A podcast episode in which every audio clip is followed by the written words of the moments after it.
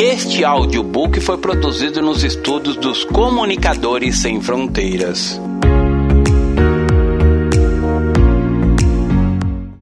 Vida Cristã de Verdade. Autor Pastor Márcio Valadão. Uma publicação da Igreja Batista da Lagoinha, primeira edição, outubro de 2011. Introdução. E a vida eterna é esta: que te conheçam a ti, o único Deus verdadeiro, é a Jesus Cristo, a quem enviaste. Porque eu lhes tenho transmitido as palavras que me deste, e eles as receberam, e verdadeiramente conheceram que saí de ti, e creram que tu me enviastes. Não rogo somente por estes, mas também por aqueles que vieram a crer em mim por intermédio da Sua palavra, a fim de que todos sejam um. E como és tu, ó Pai, em mim e eu em ti, também sejam eles em nós, para que o mundo creia que tu me enviastes.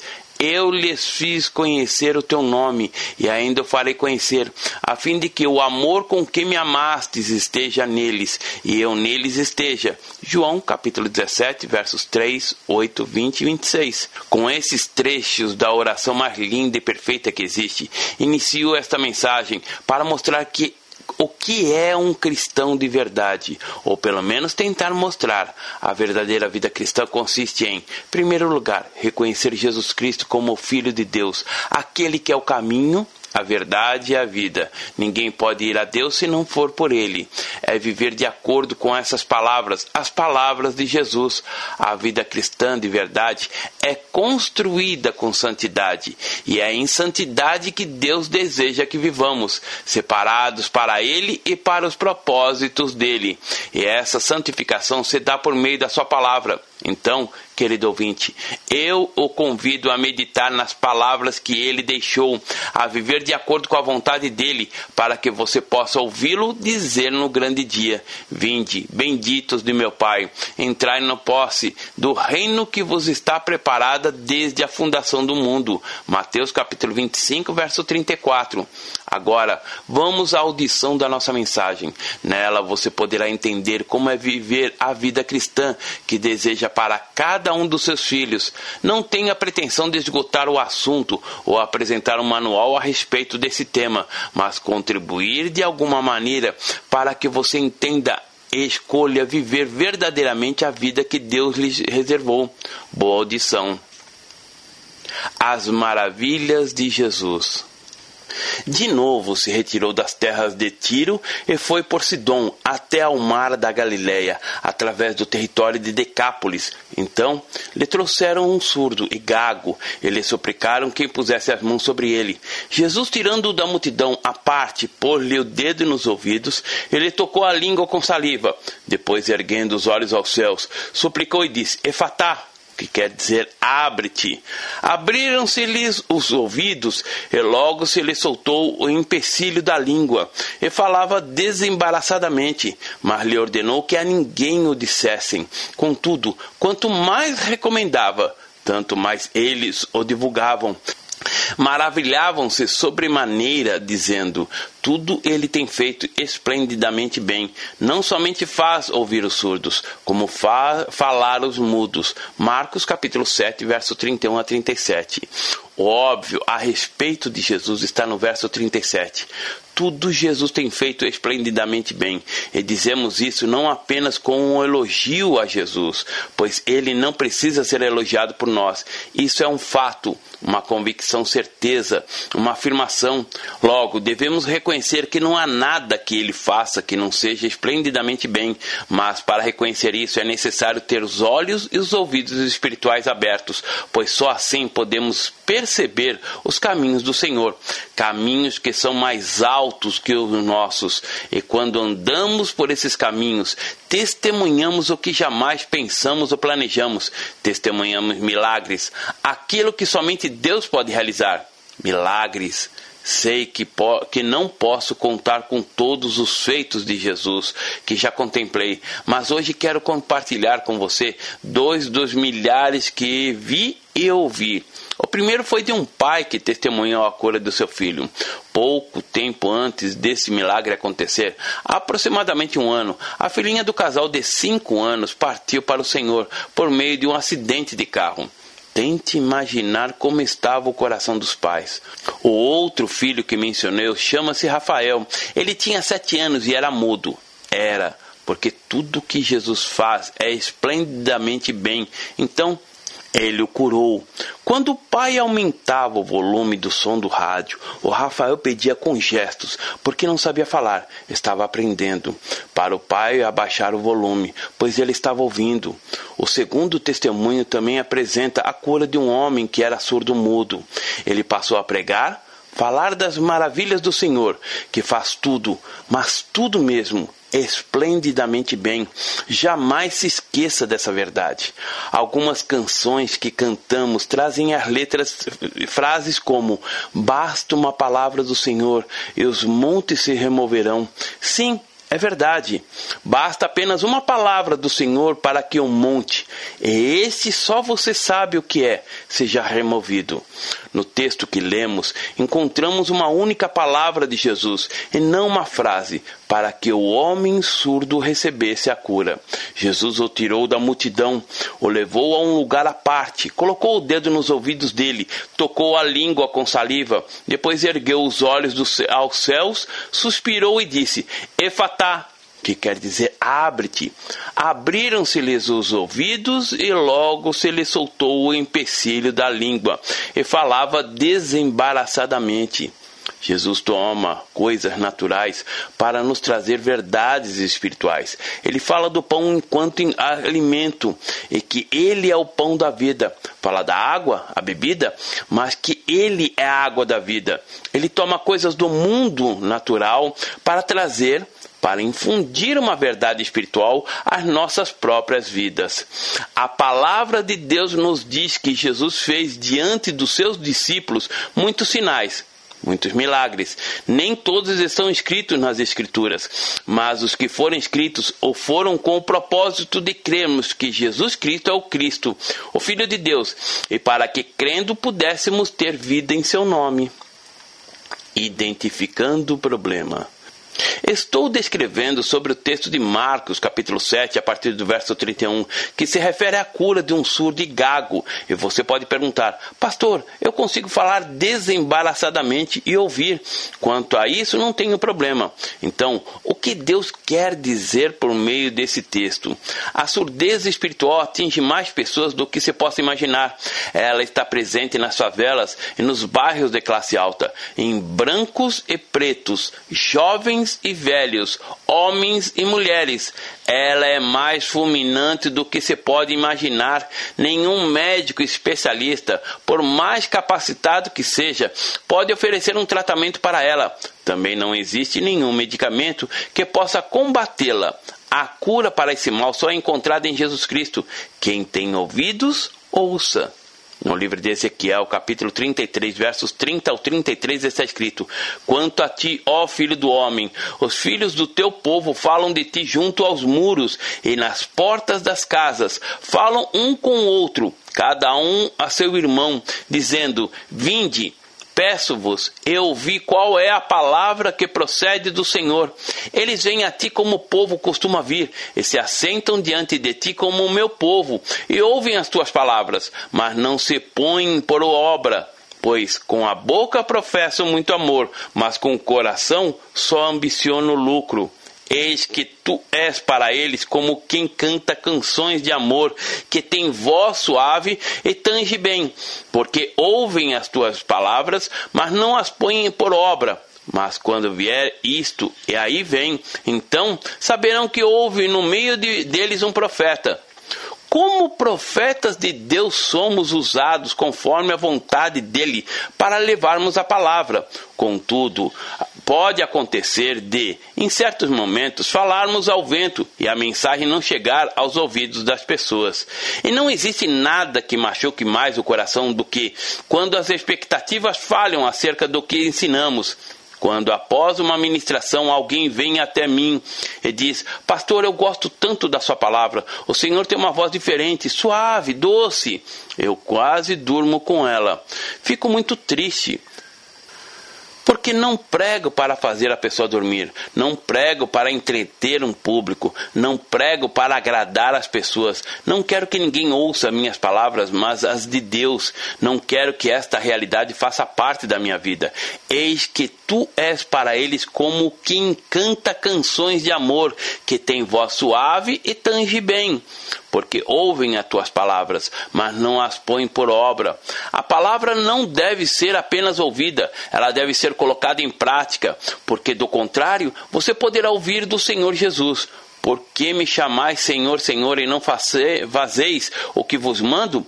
O que ouve e não pratica é semelhante a um homem que edificou uma casa sobre a terra sem alicerces, e arrojando-se o rio contra ela, logo desabou.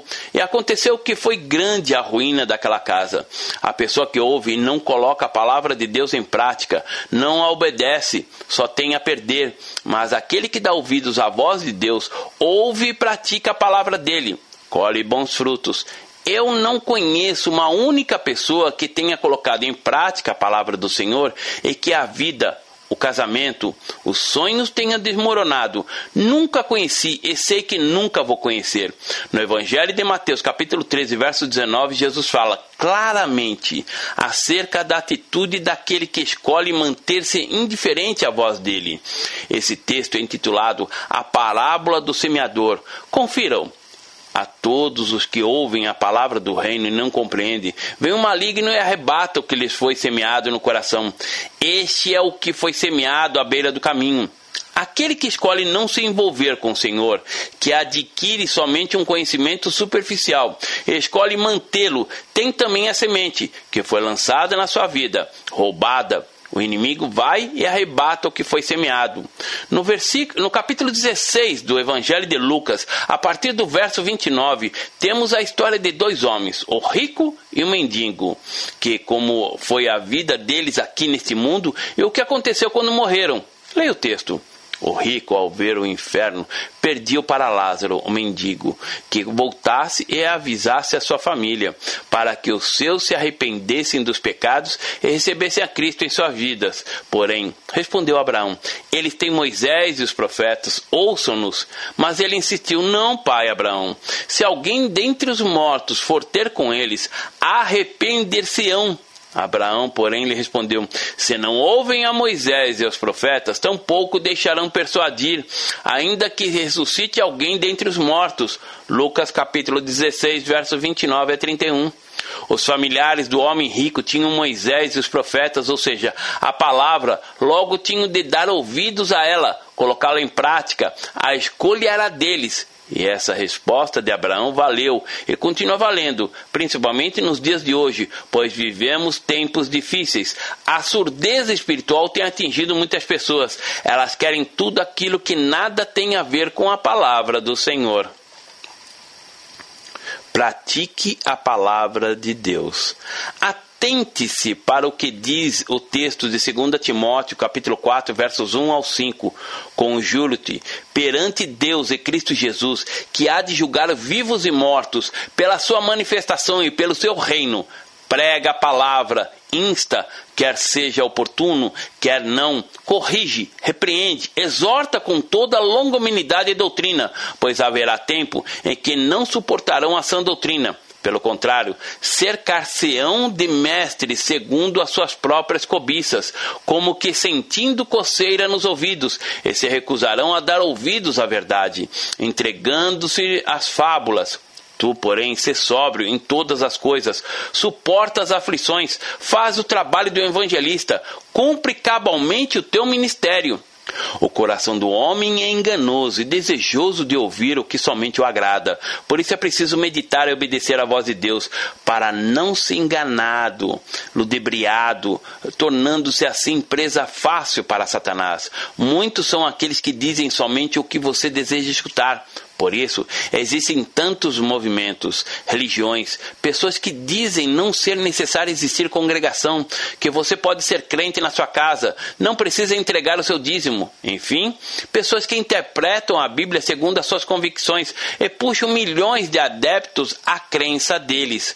A cobiça existe no coração do ser humano e ministram segundo a vontade, a aspiração deles. Estes se recusarão a dar ouvidos à verdade, entregando-se às fábulas. Não são poucas as pessoas que são cheias de superstição evangélica. Certa vez um moço contou-me sobre a situação delicada que estava vivendo na empresa em que trabalhava e a atitude da esposa dele, que lhe disse para espantar o diabo jogando sal grosso. Isso é fábula é superstição. Sal grosso ou fino, fitinha no braço, mirra para a mulher ficar bonita são mentiras, enganos. Nada disso é bíblico, mas criações da mente humana. A verdade do Senhor é linda, transparente e clara. Ela liberta e dá vida. Entretanto, para que isso aconteça, você precisa fazer o que diz o verso 22 do capítulo 1 do livro de Tiago. Tornai-vos, pois, praticantes da palavra, e não somente ouvintes, enganando-vos a vós mesmos. Nos versos 23 ao 25 de Tiago, capítulo 1, nos fala sobre o homem desatento que olha para o espelho, mas esquece o que vê. Já o homem sábio olha para a palavra de Deus e obedece, coloca em prática, ele não se torna negligente, Eis o texto. Porque se alguém é ouvinte da palavra e não praticante, assemelha-se ao homem que contempla num espelho seu rosto natural, pois a si mesmo se contempla e se retira. E para logo se esquece de como era a sua aparência. Mas aquele que considera atentamente na lei perfeita, lei da liberdade, e nela persevera, não sendo ouvinte negligente, mas operoso praticante, esse será bem-aventurado no que realizar. Logo, aquilo que ele faz, aquilo que ele realiza, recebe a bênção. Em tudo esse homem, homem e mulher, será bem-aventurado. Não colocar a palavra de Deus em prática implica em perdas para a vida de qualquer pessoa. A pessoa pede para Deus salvar a família dela, mas não dá testemunho em casa.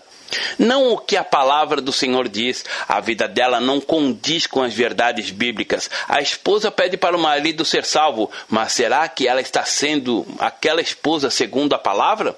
Já lemos o texto de Marcos, capítulo 7, e a expressão: trouxeram-lhe um surdo. Pois bem, surdo é o que não ouve. E com certeza esse moço não nasceu surdo porque ele era gago.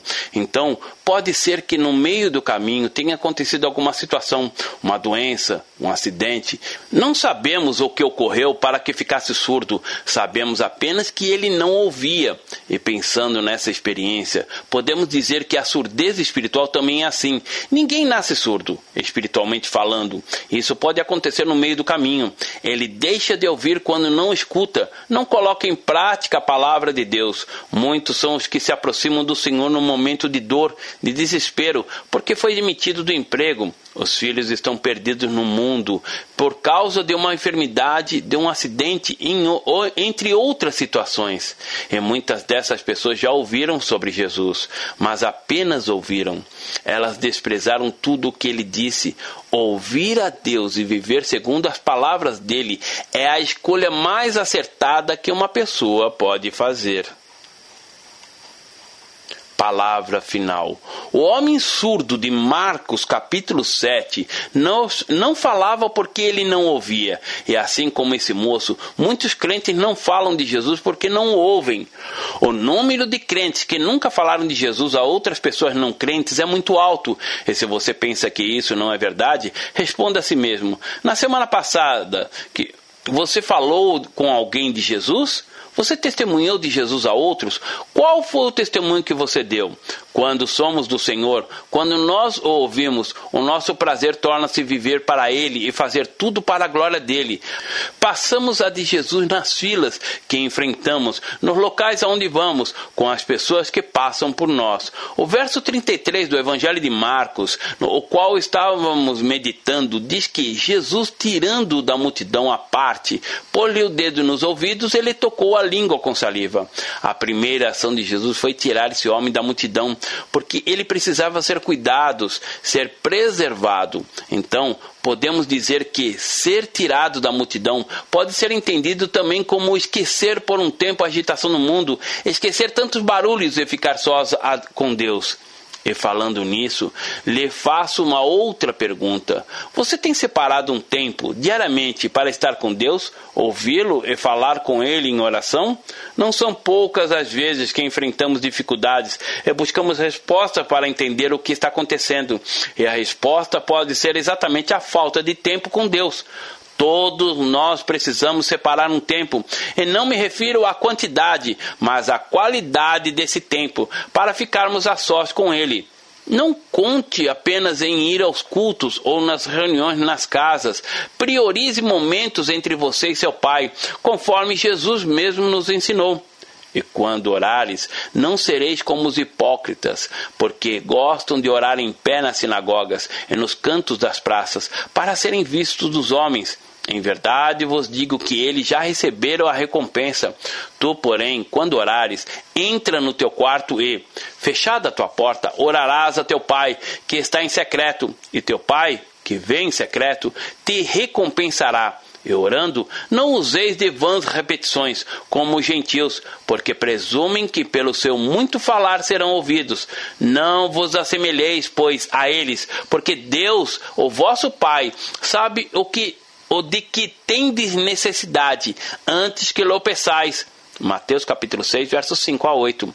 Quando você rasga o coração, quando intercede, clama, chora diante de Deus, expõe as mazelas de sua alma, situações as mais escabrosas, a graça do Senhor envolve a sua vida. Você recebe dele o perdão, a cura, a libertação.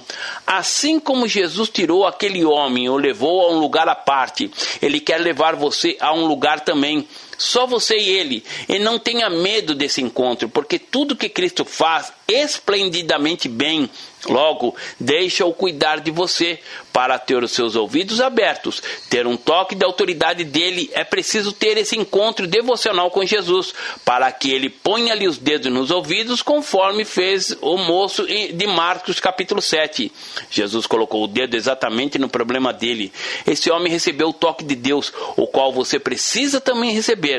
Jesus coloca o dedo no problema, na enfermidade, daquele que está doente, no casamento que está sendo destruído, na vida daquele que clama por uma intervenção dele, independente da situação. Contudo, não basta apenas clamar, é preciso reconhecê-lo como Senhor e Salvador da sua vida. Deseje uma transformação, pois todo aquele que tem um encontro real com Jesus jamais continua a mesma pessoa. E essa pessoa não decide mudar apenas por receio do que pode acontecer com ela, como aconteceu com um homem que conheci. Ele manteve relação sexual com a própria filha durante dois anos e só me procurou porque a menina foi embora para São Paulo. Ele teve medo de ser denunciado pela filha, mas certamente se ela não tivesse ido embora, ele não teria me procurado. Todo aquele que anseia, esforça por uma mudança de vida, reconhece o erro e o abandona para sempre. Muitas mulheres solteiras me procuram para aconselhamento apenas porque ficaram grávidas, pois do contrário continuariam tendo relações sexuais fora do casamento, levando uma vida dupla. Não queira mudar a sua vida somente quando as consequências de um ato falho aparecem. Deseje ser santo, viver uma vida que agrade a Deus. Isso sim é o que vale a pena. Deseje viver de acordo com a palavra de Deus isto, portanto, digo, e no Senhor testifico que não mais andeis como também andam os gentios, na vaidade dos seus próprios pensamentos, obscurecidos do entendimento, alheios à vida de Deus por causa da ignorância, em que vivem pela dureza do coração, os quais, tendo se tornado insensíveis, se entregaram à dissolução para, com avidez, cometerem toda sorte de impureza. Mas não foi assim que aprendestes a Cristo, se é que, de fato, fato o tendes ouvido, e nele fostes instruídos, segundo é a verdade em Jesus, no sentido de que, quanto ao trato passado, vos despojeis do velho homem, que se corrompe segundo a concupiscência do engano, e vos renoveis no espírito do vosso entendimento, e vos revistais do novo homem, criado segundo Deus, em justiça e retidão, procedentes da verdade. Sabeis pois isto nenhum incontinente ou impuro ou avarento, que é idólatra, tem herança no reino de Cristo e de Deus. Ninguém vos engane com palavras vãs, porque por essas coisas vem a ira de Deus sobre os filhos da desobediência. Portanto, não sejais participante com eles, pois outrora éreis trevas, porém agora sois luz no Senhor. Andai como filhos da luz, porque o fruto da luz consiste em toda bondade, justiça e verdade, provando sempre o que é agradável ao Senhor. E não sejais cúmplices nas obras infrutíferas das trevas, antes, porém, reprovai-as, porque o que eles fazem em oculto é o só referir é vergonha, mas todas as coisas, quando reprovadas pela luz, se tornam manifestas, porque tudo o que é manifesta é luz. Portanto, vede prudentemente comandais, não como nécios, e sim como sábios, remindo o tempo, porque os dias são maus. Por esta razão, não vos torneis insensatos, mas procurai compreender qual é a vontade do Senhor. Efésios capítulo 4, versos 17 a 24, capítulo 5, versos 5 a 13, 15 e 14. Fazer visita às pessoas me alegra muito. E numa dessas, meu coração se alegrou demais. Conversando com o moço de casa, perguntei a ele como conheceu Jesus. Ele abriu um sorriso largo e me contou: Pastor, Conheci a Cristo há dois anos. Eu era alcoólatra, bebia dois litros de cachaça todos os dias, sendo que o litro eu bebia até o meio-dia e o outro depois do meio-dia. Nesta época, também era empresário, dono de uma fábrica de placas, mas perdi tudo. Depois fui trabalhar numa multinacional. Coordenava uma equipe de 26 pessoas, porém, certo dia a diretoria me demitiu porque souberam do meu vício.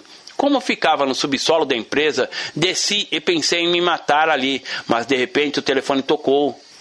Atendi a ligação, era uma senhora solicitando serviço à multinacional. Fui atendê-la, ainda pretendendo me matar, mas essa visita mudou o curso da minha vida. Saí do apartamento dessa senhora totalmente transformado, porque essa mulher falou do maior amor do mundo para mim, o de Jesus Cristo.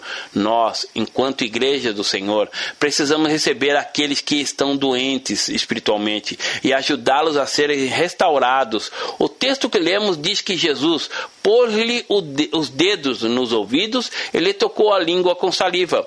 Podemos dizer que a saliva representa a unção das palavras, e aquele que recebe a unção passa a falar da palavra de Jesus com autoridade, com graça, e quem ouve essas palavras tem a oportunidade de conhecer o único e suficiente Senhor e Salvador da sua vida.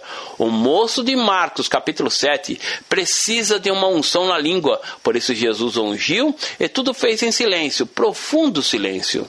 E após ter feito tudo isso, Cristo suspirou. Durante todo o tempo, Jesus se identificou com aquele mundo silencioso do homem. Não trocou palavras. Por um determinado tempo houve silêncio. Jesus suspirou tal como diante de um túmulo de Lázaro. Em tantas ocasiões, Jesus suspirou se identificando com a dor com a miséria, com a lágrima, com a vida. O texto continua nos dizendo que após Jesus ter suspirado, ele disse uma única palavra, não uma palavra cabalística, mas uma palavra de autoridade. Ele falou efatá, que quer dizer abre-te. O resultado dessa única palavra de Jesus foi: abriram-se-lhe os ouvidos e logo se soltou o empecilho e falava desembaraçadamente. Qual empecilho você está enfrentando no seu casamento, na sua saúde, nos seus sonhos? Qual o empecilho na sua fé? Quando Jesus levou a vida a Lázaro, consequentemente o coração voltou a bater, o sangue a correr em suas veias, mas ainda havia um empecilho. Ele estava amarrado. Então Cristo disse: Desatai-o e deixe-o ir. Confira esse texto sobre a ressurreição de Lázaro em João capítulo 11, a partir do verso 13. Jesus, porém, falava com respeito à morte de Lázaro, mas eles supunham que tinham falado do repouso do sono. Então, Jesus lhe disse claramente: Lázaro morreu. E por, vo por vossa causa me alegro de que lá não estivesse, para que possais crer, mas vamos ter com ele. Então Tomé, chamado Dídimo, disse aos discípulos: Vamos também nós para morrermos com ele. Chegando Jesus, encontrou Lázaro já sepultado. Havia quatro dias. Ora, Betânia estava a cerca de 15 estádios perto de Jerusalém. Muitos desses, dentre os judeus tinham vindo ter com Marta e Maria, mas a, as consolar a respeito do seu irmão. Marta, quando soube que vinha Jesus, saiu ao seu encontro. Maria, porém, ficou sentada em casa. Disse, pois, Marta a Jesus: Senhor, se estivesses aqui, não teria morrido meu irmão. Mas também sei que, mesmo agora, tudo quanto pedires a Deus, Deus te concederá. Declarou-lhe Jesus: Teu irmão há de ressurgir. Eu sei, replicou Marta, que ele há de ressurgir na ressurreição no último dia. Disse-lhe Jesus: Eu sou a ressurreição e a vida. Quem crer em mim, ainda que morra, viverá. E todo que vive e crê em mim não morrerá eternamente. Crês isto? Sim, Senhor, respondeu ela. Eu tenho crido que tu és o Cristo, o Filho de Deus, que devia vir ao mundo. Tendo dito isto, retirou-se, chamou Maria, sua irmã, ele disse-me em particular: O mestre chegou e te chama. Ela, ouvindo isto, levantou-se depressa e foi ter com ele, pois Jesus ainda não tinha entrado na aldeia, mas permanecia onde Marta o avistara com ele.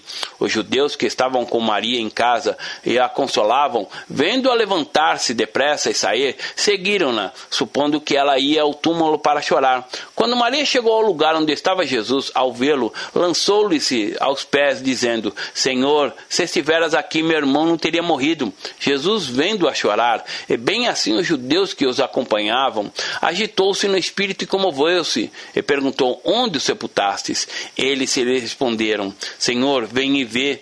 Jesus chorou. Então, disse os judeus, vede quanto o amava. Mas alguns objetivaram: não podia ele, que abriu os olhos do cego, fazer com que este não morresse? Jesus, agitando-se novamente em si mesmo, encaminhou-se para o túmulo. Era este uma gruta cuja entrada tinha posto uma pedra. Então ordenou Jesus: Tirai a pedra. Disse-lhe Marta, irmã do morto: Senhor, já cheira mal, porque já é de quatro dias. Respondeu-lhe Jesus: Não te disse eu que, se creres, verás a glória de Deus? Tiraram então a pedra. E Jesus, levantando seus olhos para os céus, disse: Pai, graças te dou porque me ouvistes. Aliás, eu sabia que sempre me ouves, mas assim falei por causa da multidão presente, para que creiam que tu me enviastes. E tendo dito isso, clamou em alta voz: Lázaro, vem para fora. Saiu aquele que estivera morto, tendo os pés e as mãos ligados com ataduras, e o rosto envolto num lenço. Então lhes ordenou Jesus: Desatai-o e deixai-o ir. Muitos, pois, dentre os judeus que tinham vindo visitar Maria, vendo o que fizera Jesus, creram nele. Outros, porém, foram ter com os fariseus e lhe contaram dos feitos que Jesus realizara. João capítulo 11, verso 13 a 46. Pode ser que você encontrou Jesus, mas ainda está amarrado com algum empecilho na sua vida por causa de um relacionamento ou de um negócio que fez errado no trabalho, ou uma situação na área familiar que não está deixando você ser aquilo que Deus deseja que seja. Mas, independente do motivo, Deus quer que a graça dele seja mais abundante na sua vida. Deus quer que você caminhe realmente em vitória, que seu coração seja cheio de unção dele, cheio de vida. Que o bom perfume do Senhor seja conhecido por onde você passar e que você jamais seja apenas um religioso. O empecilho pode existir, mas ele não é maior do que a ordem de abertura do Senhor. Por isso, creia que ele pode, nessa hora, dizer como disse para o cego no texto sagrado: Abre-te. Abriram-se-lhe os ouvidos, e logo se saltou o empecilho da língua, e falava desembaraçadamente. Creia, ouvinte precioso, que Deus anseia libertá-lo e fazer tudo na sua vida de maneira esplendidamente bem. Ele não mudou. Ele curou o homem que era surdo e gago, ressuscitou Lázaro, fez todos os milagres que a palavra nos fala, e muitos outros sinais que não estão escritos nesse livro. João capítulo 20, verso 30. E continua fazendo. Por isso escolha viver com ele, por ele e para ele. Deus abençoe. Pastor Márcio Valadão. Jesus te ama e quer você. Primeiro passo: Deus o ama e tem um plano maravilhoso para a sua vida, porque Deus amou o mundo de tal maneira que deu seu Filho unigênito para todo aquele que nele crê não pereça, mas tenha vida eterna. João capítulo 3, verso 16. Segundo passo, o homem é pecador e está separado de Deus, pois todos pecaram e carecem da glória de Deus. Romanos capítulo 3, verso 23, parte B.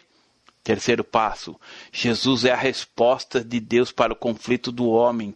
Respondeu-lhe Jesus: Eu sou o caminho, e a verdade e a vida. Ninguém vem ao Pai senão por mim. João capítulo 14, verso 6. Quarto passo: é preciso receber a Jesus em nosso coração, mas a todos quanto receberam, deu-lhes o poder de serem feitos filhos de Deus, a saber, aos que crerem em seu nome. João capítulo 1, verso 12, parte A. Se com tua boca confessares Jesus como Senhor e, em teu coração, credes que Deus o ressuscitou dentre os mortos, será salvo. Porque com o coração se crê para a justiça e com a boca se confessa a respeito da salvação. Romanos capítulo 10, verso 9 e 10. Quinto passo. Você gostaria de receber a Cristo em seu coração? Faça essa oração de decisão em voz alta. Senhor Jesus, eu preciso de ti. Confesso-te o meu pecado de estar longe dos teus caminhos. Abra a porta do meu coração e te recebo como meu único Salvador e Senhor.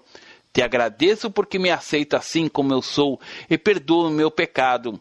Eu desejo estar sempre dentro dos teus planos para a minha vida. Amém. Sexto passo: procure uma igreja evangélica próxima à sua casa. Nós estamos reunidos na Igreja Batista da Lagoinha, Rua Manuel Macedo, 360, bairro São Cristóvão, Belo Horizonte, Minas Gerais. Nossa igreja está pronta para lhe acompanhar nesse momento tão importante da sua vida. Nossos principais cultos são realizados aos domingos. Ficaremos felizes com sua visita. Uma publicação da Igreja Batista da Lagoinha, Gerência de Comunicação, www.lagoinha.com.